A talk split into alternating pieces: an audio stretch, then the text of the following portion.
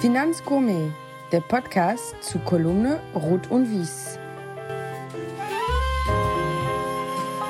Liebe Finanzgourmets, es ist wieder soweit eine neue Folge meines Podcasts.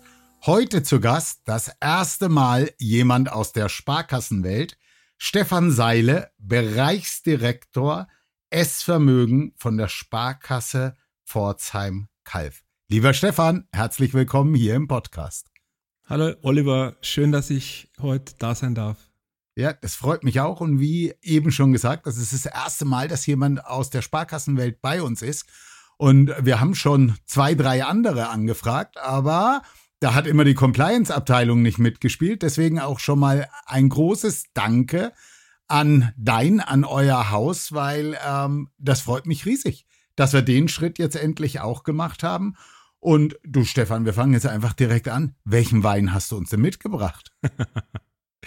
ja, ich habe mir gar nicht so leicht getan bei der Auswahl, weil der Schuss soll ja sitzen. Ähm, ich habe mich entschieden für das Weingut Knipser in der Pfalz in Laumersheim und dort einen Massanier 2016 da freue ich mich. Da freue ich mich und es wird gleich ganz interessant, wenn ich dir meinen Wein zeige, den ich am Ende für dich ausgesucht habe. Das wird dann tatsächlich eine, eine Freude. Du Stefan, wir fangen mal ganz, wir machen es ganz einfach. Also, was ich weiß äh, von dir, bevor du dich gleich kurz vorstellst, ich mache mal so den allerwichtigsten Punkt. Deine Partnerin Petra die ist ebenfalls Genießerin und dass du ein Genießer bist, da werden wir gleich auch drauf kommen. Und ähm, die kommt auch aus der Sparkasse Pforzheim. Wie habt ihr euch denn kennengelernt? Der Klassiker bei einem Seminar. Bei einem Seminar. Sehr schön. Und äh, seid ihr schon lang zusammen? Jetzt führst du mich natürlich aufs Glatteis, weil wenn sie das nachher hört und ich sage das richtige Datum, wird es ein spannender Abend für mich. Nee, nee, wir sind schon, äh, ich sag's mal, rund 18 Jahre zusammen. Okay. Stefan, komm, dann fangen wir jetzt richtig an. Vielleicht machen wir es mal so. Stell du dich doch mal als allererstes vor. Und zwar, äh, wer ist der Stefan Seile? Wie beschreibst du dich selbst? Um was machst du beruflich? Fangen wir doch damit an, mit was machst du beruflich? Ja, wie du es in deiner kurzen Einführung schon äh, gesagt hast, ich bin bei uns als Direktor für das S-Vermögen äh, zuständig. Wir haben bei uns unter dem mhm. Dach des S-Vermögens das Bright Banking, das Vermögensmanagement, die hauseigene Vermögensverwaltung und den Bereich Stiftung und Generationenmanagement zusammen gebündelt. Und darüber hinaus bin ich auch noch fürs Wertpapiergeschäft der Gesamtsparkasse zuständig. Du siehst, es ist ein breites Spektrum an, an, an, an Themen, da wird es einem nicht langweilig.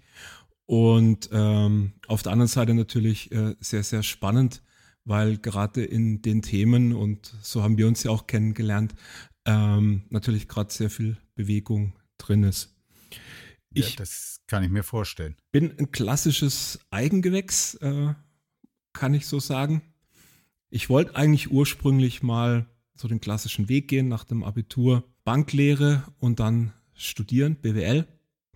Und dann bin ich tatsächlich in der Sparkasse hängen geblieben. Ich habe dann ein Studium äh, absolviert in Kooperation mit der Sparkasse. Mhm. Mhm. Und dann ging es eigentlich relativ schnell voran. Ich war eigentlich bei jedem Schritt, der danach kam, so tendenziell einer der jüngsten. Insofern gab es auch keinen Grund, nach links und rechts zu schauen, weil das eine sehr schöne Entwicklung auch für mich war, äh, immer mehr Verantwortung übernehmen zu dürfen. Und irgendwann kam dann der Punkt, äh, wo ich schlicht einfach zu alt wurde. das ist natürlich jetzt ein kleiner Spaß am Rande, so dass ich jetzt äh, seit 13 äh, Jahren in der jetzigen Position bin und mich jeden Tag äh, auch freue, weil es wird immer wieder aufs Neue spannend. Stefan, jetzt hast du das mit den 13 Jahren gesagt. Wie viele Jahre bist du gesamt bei der Sparkasse? LinkedIn sei Dank äh, weiß ich das, weil da kriegt man dann Gratulationen zu Jubiläen, die man sonst nie so auf dem Schirm hätte. 31 Jahre. 31. Du hast im September 92 angefangen. Genau, oder? genau. Wenn du in Köln gewesen wärst, hätten wir zwei zusammen die Ausbildung bei der Sparkasse anfangen können, weil auch ich bin ein 92er Jahrgang bei den Sparkassen. Ich habe sehr gegrinst, als ich das gesehen habe. Du siehst, man lernt nicht nur über den Gast etwas Neues, sondern auch über dich. Ja, genau. Stefan, wenn du dich selber beschreiben würdest, was sind denn so die Schlagworte, die dir einfallen, die du über dich als Typ sagen würdest? Das ist immer schwierig, sich selber zu beschreiben. Offen, schlagfertig, ähm, vielseitig interessiert, mhm. sportlich, mhm. kulinarisch zugewandt. Und du hast ja vorhin erwähnt, äh, dass meine Petra, dass die auch so unterwegs ist. Das stimmt, nur mit dem Unterschied, äh, ich muss immer kämpfen. Äh, ihr sieht man es nicht an. Okay. Ich erzähle dir mal, was deine Freunde und ähm, ja, Kollegen, mit denen ich gesprochen habe, was die, wie die dich beschreiben. Schlagfertig hast du gesagt. Sie beschreiben das sogar mit, der ist total straight. Er weiß immer, wo er hin will und beruflich, er weiß, wo sein Bereich hin soll. Du bist ein totaler Kundenmensch. Da will ich gleich auch noch mal drauf eingehen, will ich gleich nehmen du gehst voran, du bist ein Genießer, du bist auf der immer auf der Überholspur. Es gab einen, der hat gesagt, da wo du bist, ist im Bankenkontext auf jeden Fall immer vorne. Sport, aber Sport, wenn du es dann machst, machst du nicht einfach Sport, sondern du machst immer 120 Prozent in dem Sport, den du machst. Dann, du bist ein Traditionalist. Du bist eher so der Typ Buch und physische Zeitung als äh, ständig am Handy oder am iPad. Du willst was in den Finger haben. Du bist unglaublich heimatverbunden. Du brauchst auch keine Fernreisen. Also bei dir kann man mit dem Zirkel äh, ums Zuhause. Also Südtirol ist weit weg, aber das würdest du wahrscheinlich als Zuhause noch gelten lassen. Aber du musst jetzt keine Fernreisen machen und nochmal beruflich, das fand ich auch spannend. Weil du sagst, äh, vom Alter, irgendwann ist es dann halt mal vorbei. Man könnte ja immer sagen, eigentlich wäre die logische äh, Konsequenz, dass du auch noch auf den, auf den Vorstandsposten äh, schielst. Aber das sagen dann eben einige über dich, ist nicht so, sondern du bist jemand, der seine Traumposition tatsächlich gefunden hat. Gut beschrieben? Du hörst jetzt keinen massiven Widerspruch. ja, genau.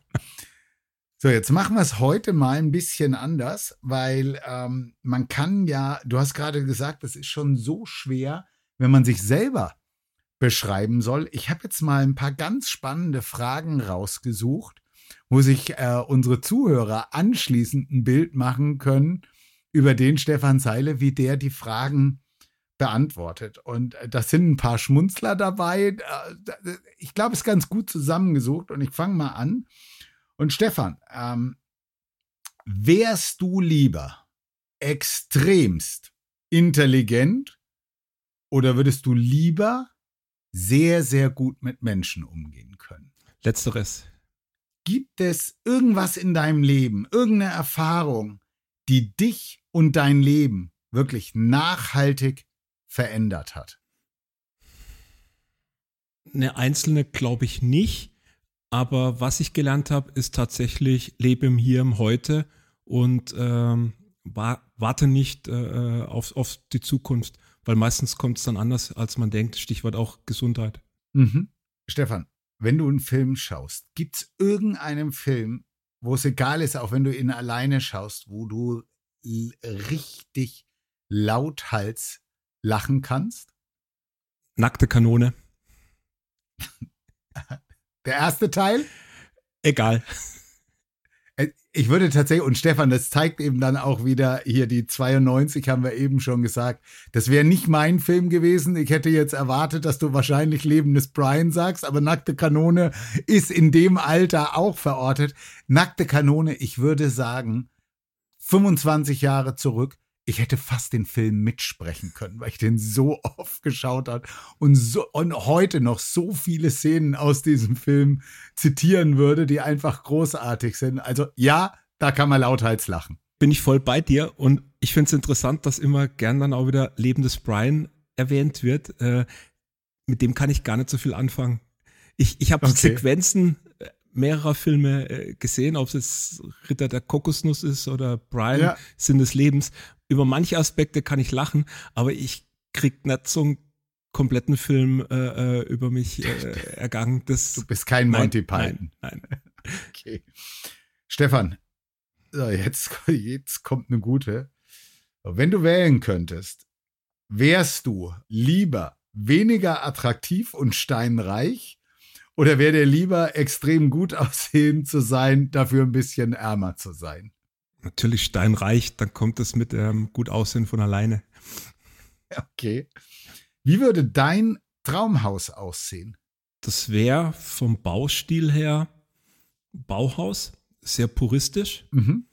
Mhm. Wäre vermutlich ein Bungalow Mhm. mit Grün drumrum Mhm. und einem Pool, der nicht groß sein muss, aber lang, ohne dem ich jeden Morgen ein paar Bahnen schwimmen würde. Okay. Dann möchte ich natürlich auch wissen, und wo wäre das Haus? Gute Frage. Ich glaube, das wäre egal, weil daheim sein kann man überall vom Gefühl. Im Grünen, in der Natur drumherum, nicht in der Metropole. Alles andere wäre, glaube ich, egal. Hattest du in deinem Leben schon mal wirklich Stress mit der Polizei? Jetzt, das finde ich deswegen spannend, weil du sagst noch nichts. Ich hätte jetzt gerne, dass wir hier ein Video gehabt hätten, weil es war so schön zu sehen, wie deine Mundwinkel so langsam nach oben gegangen sind. Hattest du schon mal Stress mit der Polizei? Nee, nee St Stress im, im, im, ernsthaften Sinne tatsächlich nicht. Aber ich, ich habe ähm, dieses Jahr einen ziemlich heißen Ritt hinter mir. Ähm, ich habe ähm, neues Auto bekommen, Mhm. mittwochs und donnerstags sind wir in Urlaub gefahren. Und ähm, Mhm. wir waren oben auf Sylt eine Woche. Und Mhm. Wohl bin ich abends etwas zu forsch äh, unterwegs gewesen, Polizeikontrolle reingekommen und der Klassiker, ich habe mich im Auto noch nicht so ausgekannt, ne? die winken dich ran äh, und dann hat es schon mal damit angefangen, dass ich nicht gewusst habe, wie mache ich jetzt die Scheibe runter im Auto auf die Schnelle. Äh, es es Ja. war Ko- Komik, Komik pur. Die beiden Jungs, die waren dann gut drauf, haben sich halber tot gelacht. Wir hatten Spaß mit denen und, und äh, äh, als ich ihnen gesagt habe, dass ich zu schnell fahre, weil ich einen Tisch reserviert hatte und wir etwas zu spät dran sind, haben sie gegrinst und haben gemeint, dann brauchen wir jetzt ja auch noch nicht den Alkohol kontrollieren. Gute Fahrt und Grüße von uns. Insofern alles gut. schön. Aber ansonsten Okay. stressfreie Beziehung zur deutschen Polizei. Okay. Auf welcher Webseite außerhalb der Arbeit surfst du am meisten? Kann ich das sehr schnell beantworten, ob, es gut oder schlecht? Äh, NTV News. Okay. Und dann die letzte Frage, die passt so ein bisschen zur Polizei, aber manchmal geht's ja auch ohne. Was war der größte Mist, den du als Jugendlicher verbockt hast? Oh je. Außer den üblichen Jugendsünden, vielleicht mal sturzbetrunken heimgekommen. Nee, einmal, ja, auch gefesselt mit Kumpels, sturzbetrunken gewesen. Und ich, da gab es ja noch kein Handy und nix, ähm, hab zu Hause angerufen und hab gesagt, ich kann nicht mehr laufen und fahren, holt mich ab und hab wieder aufgelegt. Das war nicht ganz so klug, weil meine Eltern wussten ja nicht wo. Ähm, Die haben dann da gesucht. habe ich ein bisschen Stress verursacht, ja, genau. Aber ansonsten äh, war, glaube ich, alles im Rahmen dessen, was man so erlebt, wenn man jung ist. Ich musste öfters mal in der Notaufnahme abgeholt werden wegen irgendeinem Sportunfall oder sonst irgendeinem Blödsinn, aber nix, nix, wo mir jetzt wirklich so markant hängen geblieben ist. Kommen wir zum Beruflichen, Stefan. Wir haben das eben gesagt, es Vermögen, du hast auch schon ähm, die einzelnen Bereiche gesagt. Fangen wir doch einfach mal an. Private Banking bei einer Sparkasse. Das ist ja, das muss man ganz ehrlich sagen, also als wir damals 1992 angefangen haben, so richtiges Private Banking gab es damals nicht. Da gab es so Wertpapierberatung, aber wirklich Private Banking ist ja bei den Sparkassen viel später als bei den deutschen Großbanken äh, gekommen. Erzähl mal, wann fangt ihr an? Äh, wie läuft bei euch Private Banking? Wie unterscheidet ihr euch im Private Banking?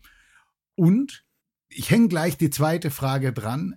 Deine Kollegen haben gesagt, du bist ein Kundenmensch. Bei dem Spektrum, vielleicht nehmen wir das auch als erstes, was du verantwortest, siehst du eigentlich noch einen Kunden? Leider viel zu wenig. Das, das stimmt tatsächlich. Ich, ich hatte gerade die Tage ein Gespräch mit meinem Abteilungsleiter, der für die Kundenbetreuung zuständig ist. Und, mhm. und da habe ich ihm auch gesagt, dass eigentlich bei mir nur noch der Mist landet und, und ich viel zu wenig beim Kunden bin und, und, und dass mir das schon fehlt. Ne? Das, das ist tatsächlich mhm. so. Insofern genieße ich jeden, jede Gelegenheit, mit, mit Kunden in Kontakt äh, zu kommen. Das ist tatsächlich so. Wie hat sich das bei uns im Haus entwickelt? Bei uns war es auch so, es, es, es, wir sind eine große Sparkasse, muss man dazu sagen. Mhm. Ähm, Pforzheim kennt man jetzt vielleicht nicht so, außer wenn man äh, viel auf der Autobahn unterwegs ist. Pforzheim fällt gerade relativ unrühmlich mit langen Staus auf. Äh, aber Pforzheim ist jetzt nicht, nicht gerade eine der größten Städte und, und trotzdem sind wir die größte Sparkasse in Baden-Württemberg. Wir sind inzwischen mhm. die siebtgrößte in Deutschland. Äh, also da ist mhm. eine große Marktdurchdringung da. Wir haben traditionell, als ich angefangen habe, gab es eine Wertpapierabteilung, ein Vermögensanlagezentrum, aber tatsächlich kein Private Banking. Was es tatsächlich schon mhm. gab, war eine hauseigene Vermögensverwaltung. Äh, äh, da mhm. war, so früh schon. Ja, ja, da waren wir relativ äh, früh dran. Also historisch war es bei uns tatsächlich so, dass es auch die eigene Vermögensverwaltung länger gibt als das Private Banking. Und äh, dort habe ich dann tatsächlich auch, auch äh, begonnen in, in, der Vermögensverwaltung. Mhm. Und bei uns war es dann so, dass wir irgendwann Ende, Ende 90er äh, ähm, konzeptionell, und da gab es ja dann verschiedene Initiativen auch vom DSGV, uns, uns dem Thema äh, Private Banking genährt haben, ganzheitlich die Kunden beraten mit einer langen Bindung und mit einer guten Mannschaft. Haben wir das natürlich schon länger, aber eher mit dem Fokus Wertpapiere. Und Private Banking ist, ist ja mehr als Wertpapiere. Diese, diese Ganzheitlichkeit, diese Vernetzung, die hatten wir in der Systematik und in der Konsequenz nicht so drauf. Ähm, da haben wir uns dann tatsächlich auch, auch äh, externer Projektbegleitung bedient, haben dann Bright Banking gebaut. Und dann ist es peu à peu mehr geworden. Ähm, wir haben dann irgendwann erkannt, dass es sinnig ist, auch, auch das Thema Generationenmanagement so ein Stück weit rauszulösen, weil das keine exklusive Leistung des Bright Bankings ist, sondern eigentlich ein Thema ist das Gesamthaus, haben dann ein eigenes Kompetenzsender noch gegründet mit dem Generationenmanagement, ja. die fürs ja. Gesamthaus dann wirken, also nicht mehr, nicht nur für Bright Banking, weil wir einfach als große Sparkasse da auch unterhalb von Bright Banking Kriterien Riesenpotenzial haben und erst recht im Unternehmensfirmenkundenbereich.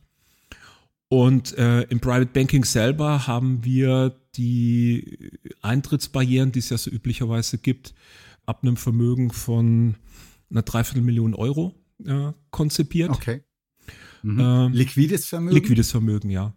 Mhm. Haben dann aber mhm. qualitativ gesagt, äh, äh, es sollte auch ähm, eine gewisse Komplexität da sein.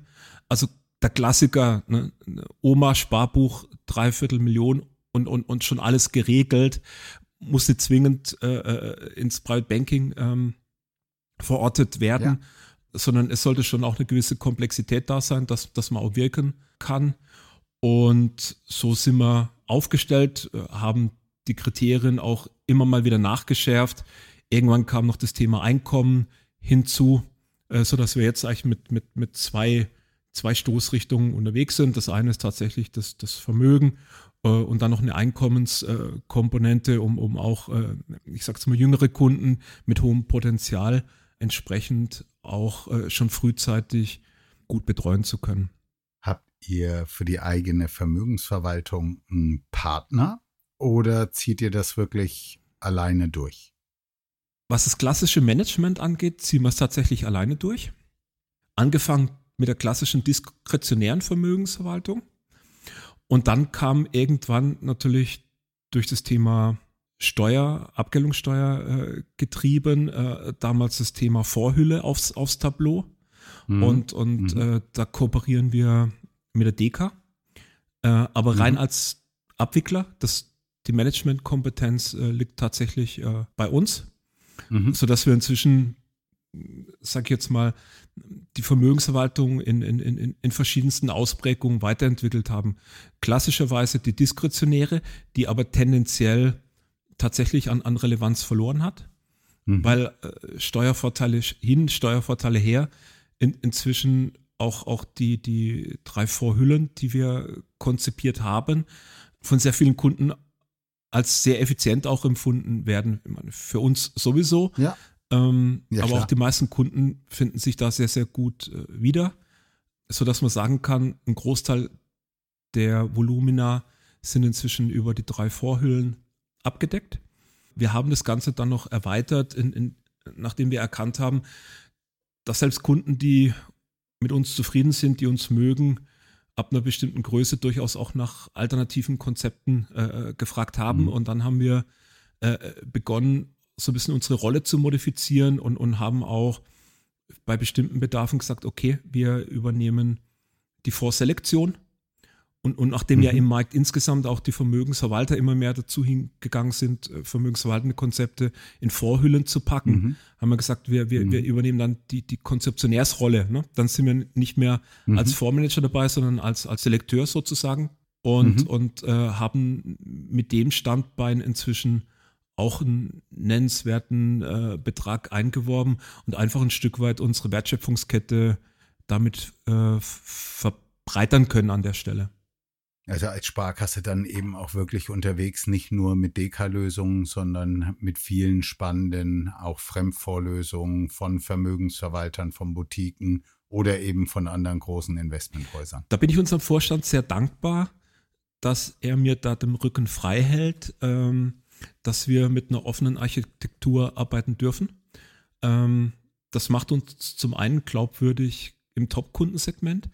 Ähm, mhm erhöht aber auch die Glaubwürdigkeit immer dann, wenn wir eine Verbundlösung äh, entsprechend positionieren, weil der Verbund muss ja nicht die schlechteste Lösung sein, aber es erhöht schlicht und einfach die Glaubwürdigkeit, wenn wir links und rechts noch Alternativen auch äh, hm. zeigen können und dürfen. Stefan, wer macht dann, jetzt nicht namentlich, aber ihr macht dann auch wirklich selber Drittfonds Research bei euch in der Bank oder kooperiert ihr an der Stelle mit jemandem? Es ist, es ist eine Kombination, Oliver. Ähm, wir, wir, wir haben tatsächlich Zugang zum äh, Vorresearch aus dem Verbund. Da, da gibt es durchaus mhm. äh, in Frankfurt äh, sehr, sehr gute äh, Kompetenz. Ja. Äh, machen uns darüber hinaus aber eigene Gedanken. Also mein, mein Kollege, der Jürgen Lauinger, der das namentlich macht, der ist im regelmäßigen Dialog äh, äh auf, auf Kongressen, auf, auf Veranstaltungen im mhm. One-to-One ähm, so dass wir da schon auch Zugang haben, einen, einen Namen haben äh, und äh, da im, tatsächlich äh, äh ähm, auch auf Augenhöhe Informationen äh, an der Quelle bekommen und, und das hilft natürlich dann im Alltag äh, und in der Übersetzung Richtung Kunde schon. Was mich dann noch interessieren würde, Stefan, ist, macht ihr im Private Banking? Also ich frage das deswegen, weil ich gerade von der Sparkasse Köln-Bonn im Private Banking zu einer ganz tollen Veranstaltung eingeladen wurde in Form als Kunde. Ähm, macht ihr sehr viele eigene Veranstaltungen? Das hat tatsächlich seit Corona gelitten. Äh, vor mhm. Corona hätte ich dir jetzt noch äh, sehr intensiv erzählen können, äh, was, was Kundenveranstaltungen angeht, tatsächlich auch Highlight-Veranstaltungen. Äh, ich kann dir gleich mal eine nennen, beispielsweise. Es hat aber tatsächlich mit Corona ist es zum Stillstand gekommen.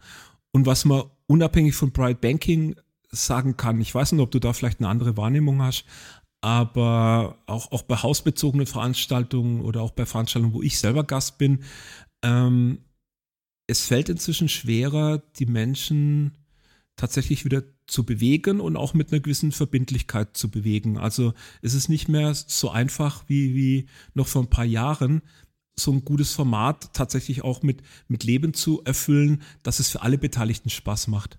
Gehe ich gerne direkt darauf ein. Das ist was, was auch wir dann in meiner Funktion bei, bei Squad, was wir, was wir feststellen. Die Leute sind schwerer zu bewegen.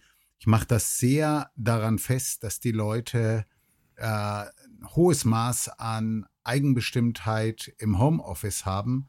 Und wenn die Leute im Homeoffice sind, dann finden sie Veranstaltungen nicht ganz so spannend, wie wenn sie am Schreibtisch in der Bank sitzen. Also das ist definitiv was, wo ich sagen würde, da gibt es eine ganz hohe ähm, Korrelation. Bei der Veranstaltung von der Sparkasse Köln-Bonn, äh, alle, die zugesagt haben, sind gekommen. Da war kein Platz frei. Also Privatkunden, da war ich wirklich, das fand ich spannend, das, das zu sehen. Ähm, wie das gelaufen. War auch ein tolles Event. Ich finde es was wert. Da konnte ich mir vorstellen, dass das relativ rar war und dass die Leute eher hier gerufen haben, dass sie dort dorthin durften, ähm, weil das Thema eben spannend war. Aber es ist schon schwieriger, die Menschen zu bewegen. Aber der Hintergrund meiner Frage ist, ich sehe immer wieder, wie stark die DK sich involviert bei den Sparkassen im Private Banking um das Thema Golf äh, auf, den, äh, auf den Tisch zu bringen und in den Golfclubs äh, die Sparkassen zu positionieren und dort Kunden zu absorbieren, neue Kunden zu gewinnen, aber eben auch Relationship Management für die, äh, für die Kunden zu machen. Und ich finde, die machen das wirklich sehr, sehr professionell. Die haben ein gutes Konzept dafür. Und äh, ich frage mich nur immer, ob das wirklich auch zielführend ist. Ich sehe, dass da viel passiert, aber ich frage mich immer, äh, sind die Sparkassen da dann auch so erfolgreich wie die DK das immer sagt, dass man sein kann. Habt ihr da irgendeine Erfahrung gemacht? Jetzt bin ich selber kein Golfspieler, ähm, sehe aber auch, dass die DK das mit sehr, sehr hoher Professionalität macht. Das kann ich so mhm. äh, unterstreichen. Die Erfahrung, die ich gemacht habe, ist im Hinblick auf Kundenbindung und das ist sehr viel wichtiger als, als eine reine Fachveranstaltung, ähm, dass Veranstaltungen die lokalen Charme haben, extrem gut ankommen. Ich, ich, ich mache dir mal ein Beispiel. Es gibt so zwei Highlight-Veranstaltungen, die bei mir hängen geblieben sind. Wir waren einmal bei dem lokalen Winzer und haben dort bei ihm im, im Weingut in, in, in der Gerätehalle, also gar nicht schön, sondern da, wo man ja. sonst arbeitet, die Gerätehalle freigeräumt, ja. ein paar äh, ähm, Bierbänke reingestellt, ein paar Hussen drüber und dann sah das Ganze schön aus. Und und dann haben wir dort eine Weinprobe veranstaltet äh, mit Blick in die Weinberge rein. Das ist bei uns, würde man sagen, so die schwäbische Toskana vom Blick her, dass du es ein bisschen vorstellen mhm. kannst. Sonnenuntergang und die Leute waren alle happy und, und viele haben das Auto stehen lassen und sind mit dem Taxi heimgefahren. Äh, das ist äh, lokal, hat eine hohe Qualität und die Gespräche waren so tief und, und, und, und auch witzig und, und, und du hast so viel erfahren über, über die Menschen. Das ist das, was es, glaube ich, am Ende des Tages ausmacht. Und, und klar, es, es mag Hochglanzformate geben, die perfekt durchchoreografiert sind, aber es, es sind so die, die lokalen Geschichten. Noch ein kurzes zweites Beispiel. Okay. Wir haben bei mir hier um die Ecke einen, einen, einen Bauern, der macht es aus Passion, der verdient sein Geld mit, mit, mit einem anderen Thema. Ja. Und äh, ja. der züchtet Wagyu-Rinder und, und hat alte Schweinerassen. Ja. Und bei dem haben wir so ein Barbecue gemacht. Und das war aus sensationell, okay. weil wir mussten klar. noch einen Tag vorher bangen, ob das Wetter mitmacht, weil das war dann schon ein bisschen Grad auch im Freien.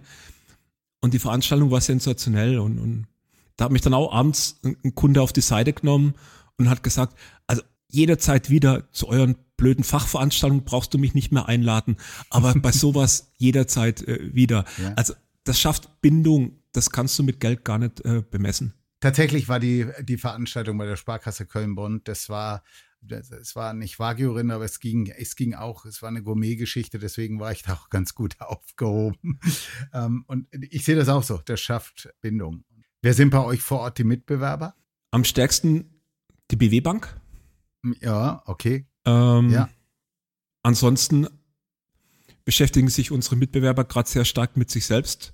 Stichwort Fusion bei den blauen äh, Kollegen, ja. ähm, so dass man sagen kann, Deutsche Bank spielt auch keine allzu große Rolle. Die Geschäftsbanken haben sich eher zurückgezogen in den letzten Jahren.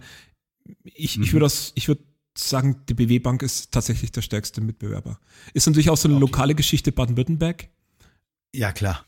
Aber das sind die Kollegen schon stark. Und dann, wie oder woher kommen die Mitarbeiter für deine Bereiche?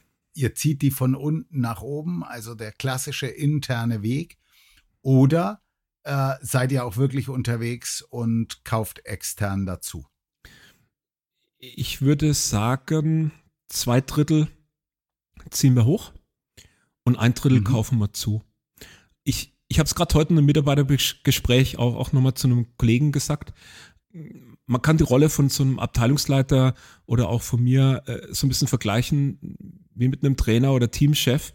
Das ist nämlich genau die gleiche Herausforderung. Ne? Auf der einen Seite musst du gucken, dass die Mannschaft stabil ist, dass sie homogen ist, dass sie einen guten Charakter hat.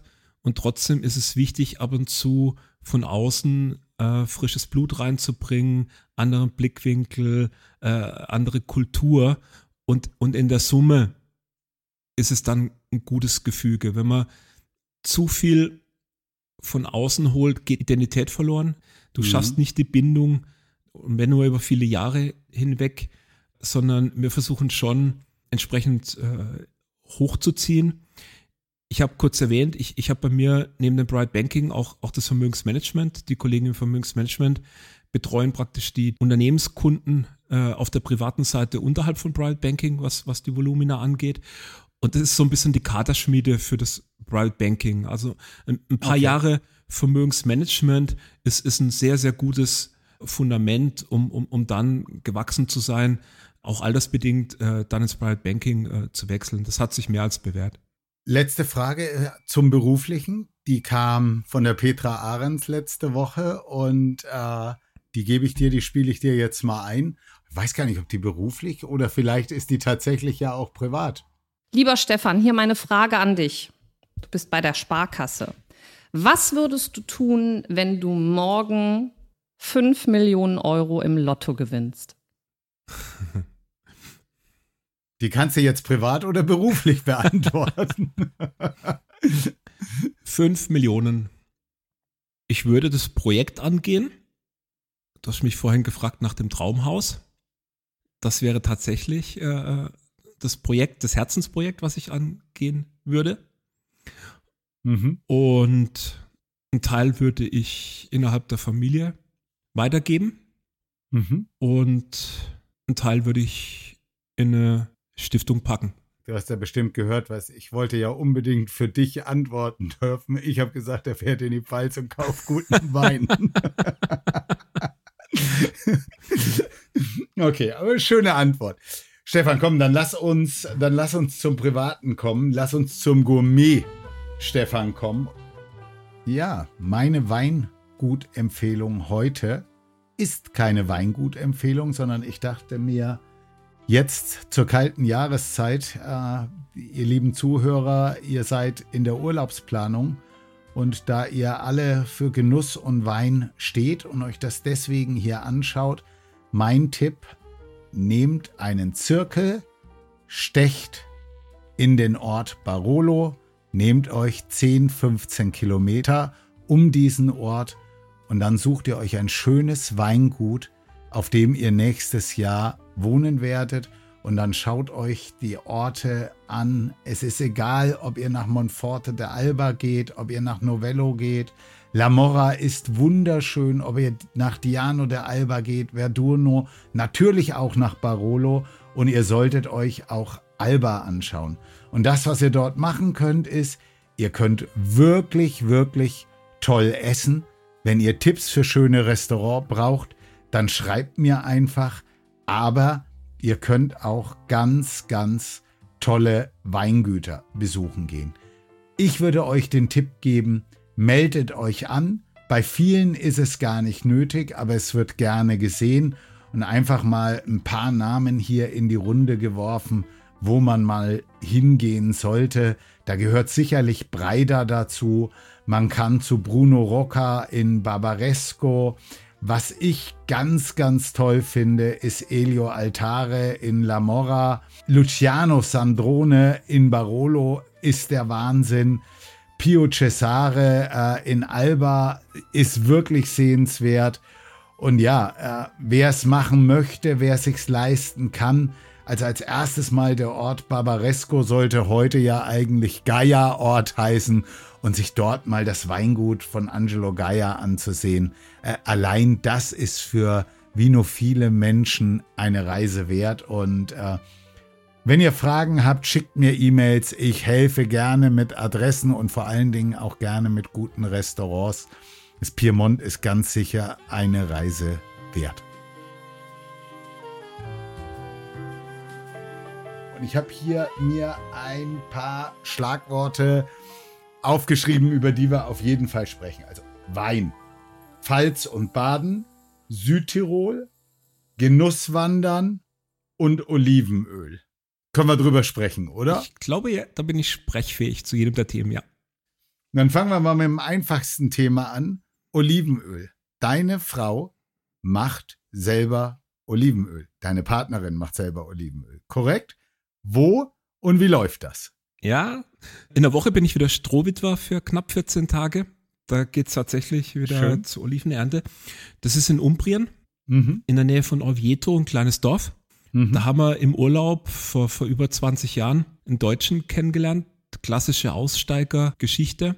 Der hat dort unten über 1000 Olivenbäume inzwischen, macht es wirklich streng per Handarbeit. Also wird wirklich äh, jeder Baum bestiegen mit Leiter und, und, und von Hand äh, abgeerntet, in Netze äh, äh eingesammelt und, und, und dann bringt man es all drei, vier Tage die Ernte zur Mühle. Da wird inzwischen mehrere Kilometer gefahren, um noch eine traditionelle Pressung hinzubekommen, weil die Italiener mhm. da inzwischen sich auch äh, kommerzialisiert haben. Und äh, dann wird abends nach dem Abendessen todmüde äh, von Hand noch gefüllt, die Flaschen etikettiert, äh, verpackt. Und das ist eine, eine schöne Geschichte. Das ist so ähnlich, wie wenn du jetzt zur Weinlese mitgehen würdest als Erntehelfer. Ne? Du, du hast einen harten Tag hinter dir, du, du bist abends todmüde, fällst aber glücklich und zufrieden ins Bett und du hast das Gefühl, du, du hast was Erfüllendes äh, getan und das macht die Petra jetzt schon, glaube ja, 20 Jahre kann man sagen. Ist aber so eine Freundinnengeschichte geworden. Also genauso wie ich meine Jungs reisen habe, die hast du ja auch schon erwähnt, äh, hat sie die Freiheit, äh, das zu tun und äh, da geht sie dann mit Freundinnen hin und, und äh, hat dort ihren Spaß. Dann kommen wir mal zu der Frage, wie laufen Weinreisen bei euch oder wenn du mit deinen Jungs unterwegs bist, äh, bei dir ab? Und da würde ich gerne das Thema Genusswandern, Südtirol, Pfalz mal so ein bisschen zusammenpacken. Erzähl mal, weil ich weiß, dass du da richtig unterwegs bist. Ähm, ich, wir könnten uns eigentlich regelmäßig auch treffen, weil wir, glaube ich, ganz große Schnittmenge haben. Aber erzähl mal, wie geht ihr sowas an? Also es ist tatsächlich so, dass ich zwei Runden habe mit, mit Jungs, äh, wo, wo wir da unterwegs sind. Und ähm, das Muster ist eigentlich immer gleich. Also es sind in der Regel ein, zwei, die es in die Hand nehmen, da gehöre ich dazu dann, dann äh, stimmen wir basisdemokratisch ab, welche Gegend das wir wollen und das Feintuning überlassen die anderen dann uns. Und, und in der Regel ist es so, wir suchen uns eine relativ einfache Unterkunft, weil das ist ja auch nicht relevant und äh, machen uns dann einen Plan in Bezug auf die Weingüter. Und dann ist es in der Regel so, du, du, du springst als Tiger und endest als Bettvorleger, weil wir uns meistens dann doch mehr zumuten, äh, als wir dann tatsächlich äh, schaffen. Und dann verbinden wir immer äh, das Ganze noch mit, mit einem schönen Essen, mit, mit, mit abends noch schön gemütlich äh, zusammensitzen und alles sehr entspannt. In der Regel so drei, vier Tage. Wenn wir Richtung Österreich gehen, da sind wir hinter, hinter Wien am, am, am Neusiedler See, dann vielleicht einen Tag mehr, weil einfach die Reise schon äh, länger ist. Macht aber riesig Spaß nach wie vor. Inzwischen ist es auch so, dass der eine oder andere tatsächlich einen einen Zweitkeller hat oder, oder den Wein an einen Freund schicken lässt, dass er daheim nicht immer gleich beichten muss, was da jetzt wieder an Material nachkommt. Und ich habe dann eine extrem entspannte Frau, aber auch sie schüttelt dann manchmal nur noch den Kopf. Wir arbeiten hart dran, dass der Bestand dann wieder weniger wird. Also lass es mich mal so sagen. Stefan, wir beide haben ja auch schon mal einen Weintag in der Pfalz äh, erlebt und haben tolle Weingüter äh, besucht. Und das sind schon zwei Dinge, die mir in Erinnerung geblieben sind. Also du kannst wirklich probieren, du willst wirklich probieren, du hast nicht, du gehst nicht zum Knipser und sagst den, den und den, sondern du sagst den, den, den und den und den. Und dann gehst du und ich habe gedacht, Donnerwetter, also ich weiß, wann bei mir die Geschmacksknospen zu sind. Und ich dachte, das gibt's überhaupt nicht. Und ich fand das deswegen schön, weil einer von deinen Weinfreunden hat zu mir gesagt, der nämlich auch zweifelt, dass man tatsächlich so viel schmecken kann, der hat zu mir gesagt, du musst zum Stefan sagen, er wäre für, also er sagt, dass du für ihn ganz oft ein Weinblender bist. Weißt du, was ein Weinblender seiner Meinung nach ist? Nee. Der sich hinsetzt, einen Probeschluck macht, sehr schön schaut, gescheit schaut, hat er gesagt, und dann nur noch zuhört. Sagt sehr schön und zuhört und wenn dann der Winzer was erzählt, einfach nur nickt, ja, ja, ja, da sagt er, das ist ein Weinblender. Und das hättest du perfektioniert. Je weiter der Abend oder der Nachmittag hingeht, desto besser würdest du das können. Und ich kann, kann ich überhaupt nicht. Stefan, ich weiß, du hast richtig was drauf bei Wein, weil ich habe das erlebt. Aber ich habe mir auch gedacht, das gibt's so gar nicht. Aber der zweite Teil von unserer Pfalzgeschichte Du hast ja so tolle, wir haben ja so tolle Sachen probiert und du warst auch so begeistert. Auch da gab es einen, einen Punkt, wo ich von dir gehört habe, wenn ich den jetzt auch noch kaufe, ich habe keine Ahnung, wie ich das zu Hause erklären soll. Und den Satz, den wende ich auch immer, weil ich denke mir, es ist ja nicht nur, dass ich es erklären muss, ich muss mir auch immer überlegen, jetzt habe ich gerade wieder gekauft, dann habe ich wieder, ich muss ja nicht nur Wein kaufen, ich muss dann auch wieder neue Tonröhren kaufen, damit ich den Wein überhaupt lagern kann. Aber es ist halt so ein schönes Hobby, wo man so enthusiastisch wie wir gerade dran gehen also, kann. Also, gell? Wir waren mal in Österreich und da kommt ja immer noch so der Dialekt hinzu. Ja. Ich muss dazu sagen, mein Geschmack von Wein hat sich natürlich auch im Laufe der Jahre äh, verändert. Ich trinke inzwischen schon lieber natürlich. Äh, gereiftere Geschichten mit Holz, ein bisschen älter im Jahrgang. Und ich habe dann tatsächlich bei einer Weinprobe am Anfang immer verweigert, und, und, und dann hat sie irgendwann gelacht, die Winzerin, und hat gesagt, ah, du bist ein Weinspitz. Und was sie damit sagen wollte, ist, ich habe mich halt aufgespart für die guten Sachen, die dann im letzten Drittel äh, äh, gekommen sind. Ja. Ähm, also das hätte ich jetzt eher akzeptiert. Äh, das andere, da muss ich mal ernsthaft ins Gespräch gehen. Sehr schön. So, Stefan, ich würde über dich, weil ich das eben erlebt habe, ähnlich wie über mich sagen, du bist ja fast schon sowas wie im Pfalzbotschafter. Du bist ja total bekennender, begeisterter Weintrinker aus der Pfalz. Ähm, erzähl mal, ich will das nicht immer selber machen. Erzähl du mal unseren, unseren Zuhörern hier, was macht denn die Pfalz als Weinregion, als Genussregion für dich so besonders?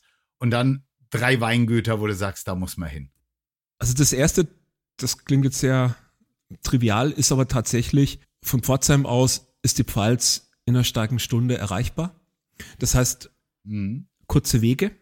Früher, mhm. ich, ich sag's, du hast ja vorhin auch erwähnt, na, äh, wir haben ja ähnliches Alter und sind ähnlich äh, vielleicht aufgewachsen, was so das eine oder andere Thema angeht. Früher ist man immer ins Elsass gefahren und, und hat gemeint, man müsste über die Grenze hinweg, um, um, um gutes Essen und gutes Trinken erleben zu können. Das finde ich inzwischen nicht mehr. Wir können auf unserer mhm. Seite tatsächlich äh, bleiben. Die Pfalz hat da enorm an Qualität zugelegt. Das sieht man auch bei den mhm. vielen jungen Winzern, die dann irgendwann das Heft sozusagen übernommen haben von den Älteren. Also dass man eine tolle Qualität, kurze Wege, die Landschaft ist wunderschön, die Landschaft ist vielfältig, je nachdem in welche Ecke man geht. Das Essen ist sehr, sehr gut, einigermaßen noch preiswert, wobei die Tage wir schon auch festgestellt haben, manchmal musst du Glück haben, tatsächlich an einem Wochenende noch ein Zimmer zu bekommen, gerade wenn man in einer kleinen Gruppe geht. Und viel ja. schwieriger ist der Tisch. Ja. Der Tisch, ganz Mannheim äh, fährt jedes Wochenende dahin, wo wir ja, essen wollen. Ich habe ich hab es ja zum ersten Mal erlebt, so eine, wie sagt man Leute, so schön, äh, No-Show, aber umgekehrt, dass ich einen Anruf bekommen habe, äh, obwohl wir schon reserviert hatten in der Gruppe, dass der Koch davon ist und das dem Restaurantleiter leid tut und sie alle Tische absagen müssen. Äh, das habe ich auch noch nie erlebt. Okay, ja. da hat man dann tatsächlich auch keinen Plan B mehr. Aber wir haben uns zu helfen gewusst. Okay. Wir waren nämlich in einem Weingut untergebracht und das war in der Nähe von Wachenheim. Und da gibt es ja den ja. Metzger Hampel, der ja früher. Mhm. Beste Dosenwurst genau, überhaupt. Stichwort Saumagen für Helmut Kohl. Und dann war unsere ja. Vermieterin so nett und hat für uns beim Hampel für abends noch eine Pfälzer Feschbarplatte bestellt. Ach, und dann saßen wir abends im Weingut, sind gar nicht mehr weg, haben schön Wein dort getrunken. Es war eine Jungsrunde, Musik laufen lassen, Spaß gehabt. Also so schlecht war der Plan B auch nicht, aber es ist tatsächlich so, auch da ist die Realität in der Pfalz angekommen, was, was äh, Arbeitskräftemangel angeht.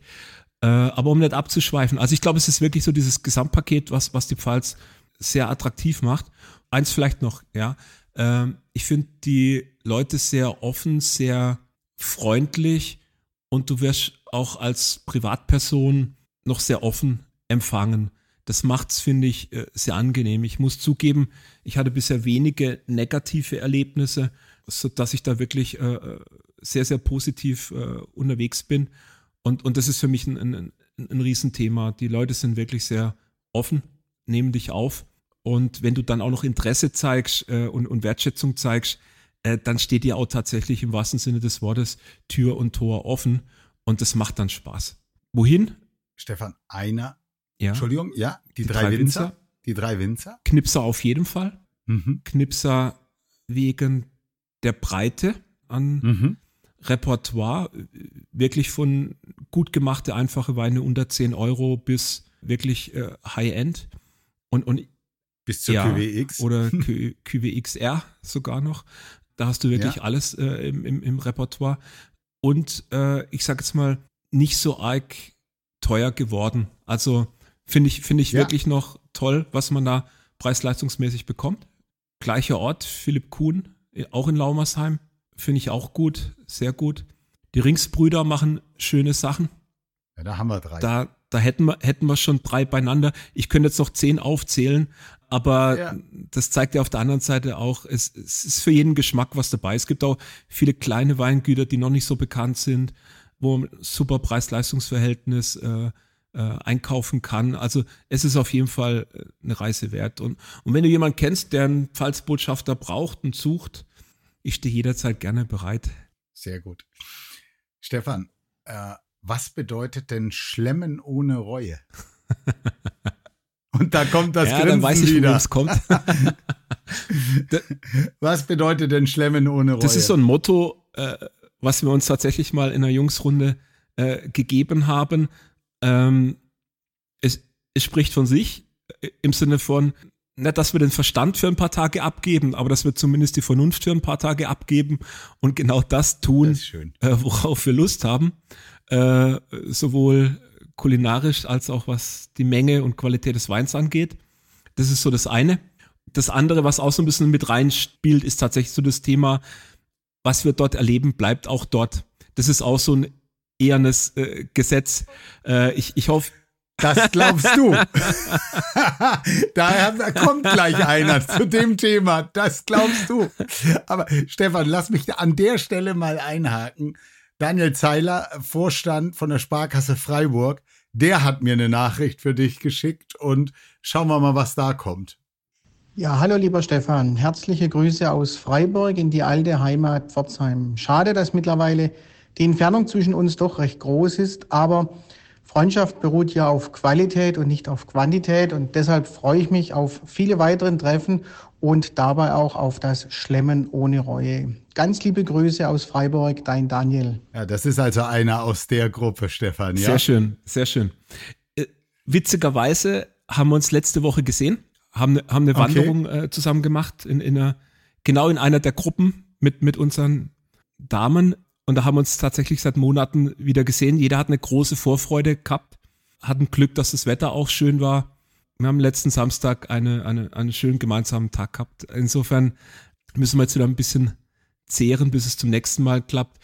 Aber gerade bei ihm ist es schön, dass trotz der Distanz und trotz der Beanspruchung der Kontakt nie abreißt. Und, und wie er zu Recht sagt, der Daniel, äh, Freundschaft hat was mit, mit, mit Tiefe und Qualität zu tun und nicht, wie häufig man sich tatsächlich sieht. Und das ist ja das Schöne hier im Podcast. Hier merkt man ja dann auch, ob man wirklich gute Freunde hat, wenn die mit mir über irgendein Thema sprechen, was ich jetzt hier bringe. Äh, lieber Stefan, äh, also was ich schon spannend finde, ist, wenn zwei Männer zusammen in ein Wellnesshotel fahren, ja? Ja, da ist das Grinsen. Der weiß jemand, was jetzt für eine Geschichte kommt. Und ähm, ich, ich glaube, es war Südtirol, ja. gell? Erzähl doch mal, wie hat denn äh, das, das andere Publikum in diesem Hotel darauf reagiert, dass zwei Männer zusammen gemeinsam eine Wellness-Oase machen? Und was hat sich da denn so zugetragen? ja, war tatsächlich Südtirol mit dem Daniel 2002. Ja, oh, genau, weil da, da, war Fußball-WM. Wir haben, wir haben noch das ein oder andere deutsche Spiel dort im Hotel auch gesehen. Das war ja diese WM in, in Asien. Süd genau, Südkorea, Rudi ja. Völler. Ja. Mit. Rumpelfußball, genau. aber Vize-Weltmeister, genau. Ja, was soll ich sagen? Äh, es, es hat gerade von der Konstellation gepasst, dass wir da zusammen waren dann. Wir hatten viel Spaß, wir waren tatsächlich viel wandern, aber auch Weinprobe. Sind dann mal einen Tag auch mit dem Hotelbus so von Weingut zu Weingut gefahren. Mhm. War sehr schön. Und, und klar, ich, der Daniel ist da so ein bisschen zurückhaltender, aber ich habe ihn dann immer mal so ein bisschen gefoppt und habe gesagt, ja, die glauben, wir sind Brüder, vielleicht aber auch warme Brüder. Äh, das war dann schon so ein Thema, wo man ihn äh, äh, so ein bisschen hochnehmen konnte.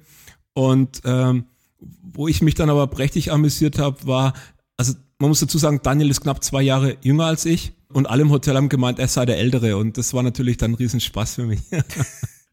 Stefan, äh, ist eine Geschichte, da sieht man und da sieht man auch, wie schön es ist, dass unsere Welt sich äh, verändert hat, weil heute, ich glaube, heute können Männer wirklich ohne Probleme äh, zu zweit, zu dritt oder zu viert in ein Wellness-Hotel gehen und das genießen, ohne ähm, dass man irgendwelche Vermutungen anstellt. Und irgendwie ist ja auch krude, dass man damals ähm, noch so gedacht hat. Das gefällt mir jetzt heute wirklich deutlich besser. Stefan, kochst du oder kocht Petra? Kommt drauf an. Im Alltag unter der Woche kocht die Petra und ist sehr gesund. Mhm. Fast schon vegetarisch okay. bis vegan. Und wenn mhm. wir Besuch kriegen wie morgen Abend, da koche ich. Das heißt, ich bin dann okay. der Opulente, der, der Mehrgängige, der es inzwischen aber besser wie noch vor Jahren im Griff hat, die Küche nicht als komplettes Schlachtfeld zu hinterlassen. Zu hinterlassen. Ja. Ist ja eigentlich auch total einfach. Wir wissen ja alle, ich erzähle es ja immer, ich koche auch immer. Man kann ja ganz viele Sachen auch einfach direkt wegräumen. Das macht es leichter, ne, als stehen zu Definitiv. Lassen. Also wir, wir waren mal in, in, in einem kleinen Lokal in, in Frankreich mit so einer offenen Küche, wo du quasi bis auf Barhockern saß und äh, äh, den ganzen Abend dem, dem Koch da zugucken konntest, wie er die frischen Sachen zubereitet hat.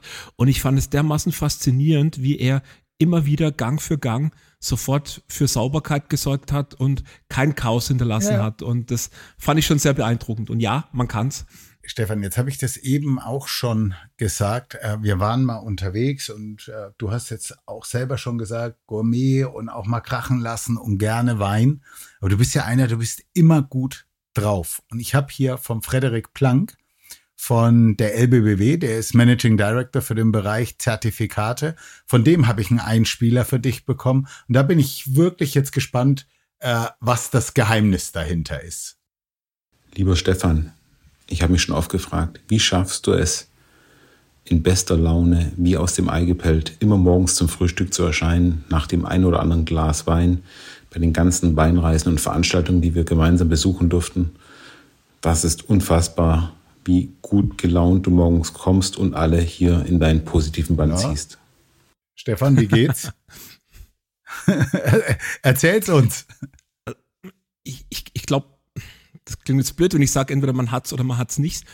Ich, ich glaube, das Einzige, was ich mir gönne, ist tatsächlich eine halbe, dreiviertel Stunde länger zu schlafen, weil ich aufs Frühstück verzichte. Also wenn der Frederik mich sieht dann äh, bei einer Tagung, dann ist es tatsächlich so, dass ich just in time ausgereizt habe, noch im Bett zu liegen und dann direkt zu kommen. Aber du hast schon recht oder er hat schon recht. Ich bin eigentlich selten schlecht gelaunt. Aber das ist eine Frage, mit welcher Haltung läuft man durchs Leben? Ja, genau. Da ist absolut was dran. Da ist absolut was dran.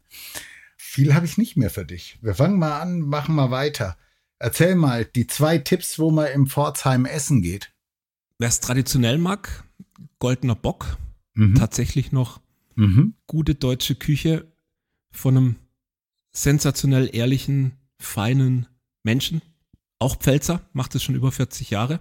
Und ganz Pforzheim bibbert mhm. immer, verlängert er seinen Vertrag noch um ein Jahr oder nicht. Das ist wirklich klassische, tolle Küche, wie man sie heute kaum noch hat. Ja. Ansonsten, ich mag schon Italienisch äh, sehr, sehr gerne. Und da ist tatsächlich Mama Leone in Dilweißenstein, Stadtteil von Pforzheim, inzwischen unser Lieblingslokal.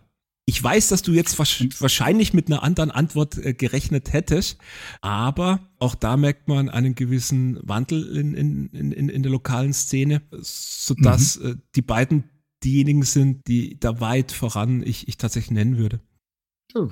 Passt, passt vollkommen, haben wir überhaupt kein Problem mit. Was ich spannend finde, ist, warum zittern Restaurants, wenn du bestellst? Hintergrund dieser Frage, mir haben deine Freunde und Bekannten gesagt, der Stefan ist einer, der bestellt eigentlich nie was, was auf der Karte steht. Der will immer, der hat immer einen Sonderwunsch und will immer was anderes. Stimmt das? Ich glaube, meine Frau würde sagen, er ist schleckig.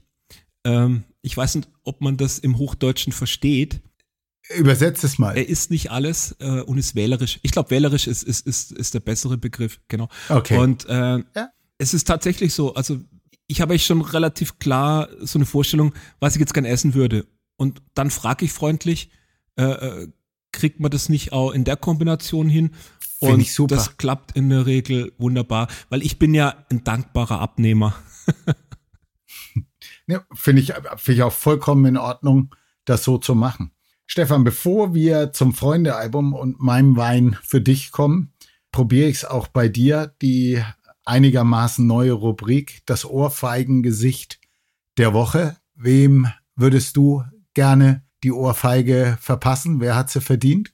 Ganz schwierige Frage. Der Politik im Allgemeinen, weil sie es nicht schaffen, uns mitzunehmen und zu erklären, warum sie manche Dinge tun oder auch nicht tun. Okay, danke. Dann würde ich jetzt sagen, jetzt wird kurz und prägnant geantwortet. Wir kommen zum Freunde-Album und fangen mit meinen beiden Lieblingsdingern an. Stefan, was ist voll peinlich? Mit dem falschen Outfit irgendwo aufzutauchen. Mhm. Was ist voll eklig? Innereien. ja, fast so schlimm wie Austern. Äh, für wen würdest du gern mal kochen? Für dich? Danke. Nee, ja, gerne. Was hast du mal probiert und willst auf gar keinen Fall mehr nochmal machen?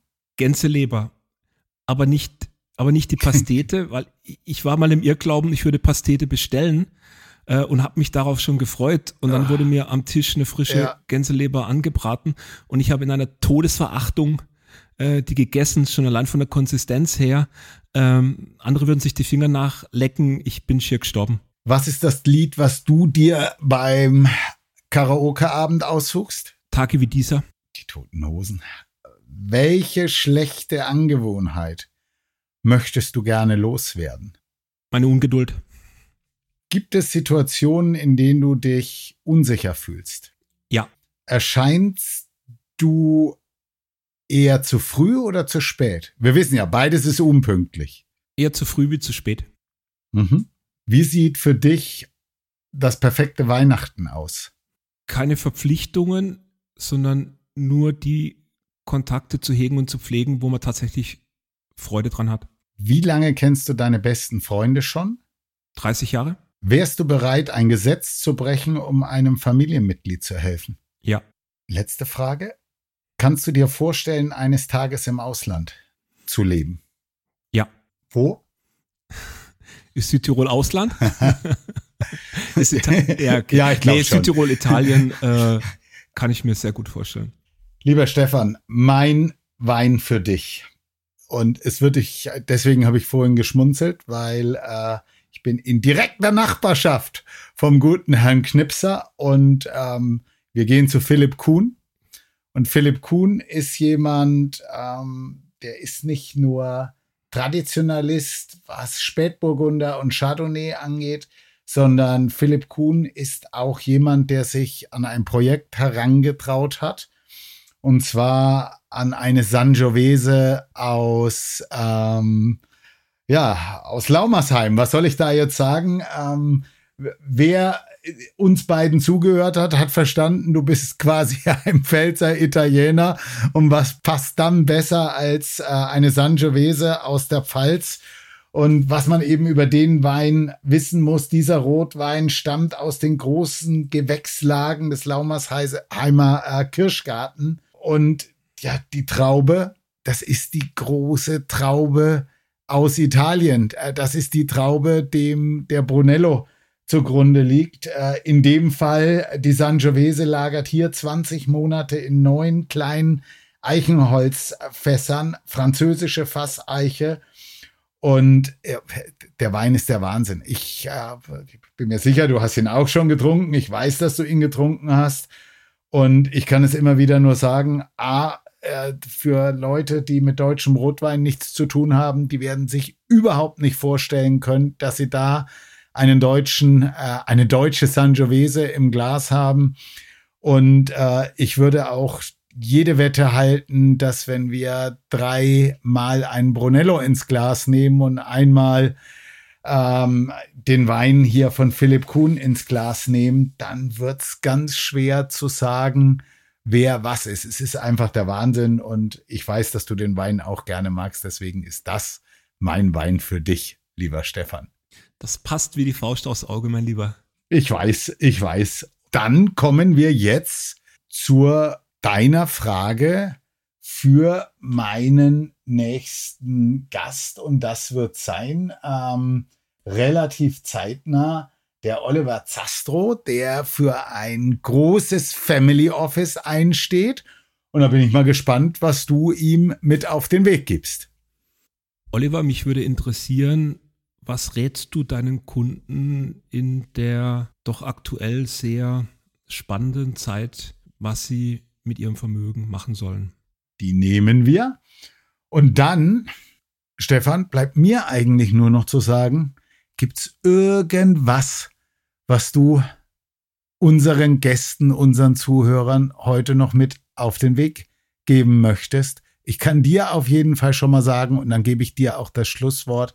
Mir hat's unglaublich Spaß gemacht. Ich hoffe, dass auch weitere Menschen ähm, in Sparkassen für Genuss stehen und Spaß daran haben, bei mir im Podcast zu sein. Schön, dass du bei mir warst. Oliver, ich sag ganz, ganz herzlichen Dank. Es hat mir riesig Spaß gemacht und das soll auch das Schlusswort äh, sein. Also jeder, der die Chance hat, sowas mal machen zu können, macht es bitte. Es macht riesig Spaß, ist ein bisschen Stress dabei, aber am Ende des Tages habt ihr einen riesen Spaß dabei und macht eine neue Erfahrung. Insofern vielen Dank, dass du mich auf die Reise mitgenommen hast, Oliver. Dankeschön.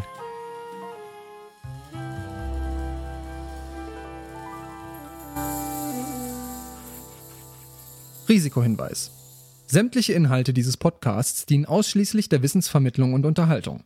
Es handelt sich dabei weder um Anlageberatung noch um Empfehlungen zum Kauf oder Verkauf bestimmter Finanzprodukte. Was du mit deinem Geld machst, entscheidest alleine du.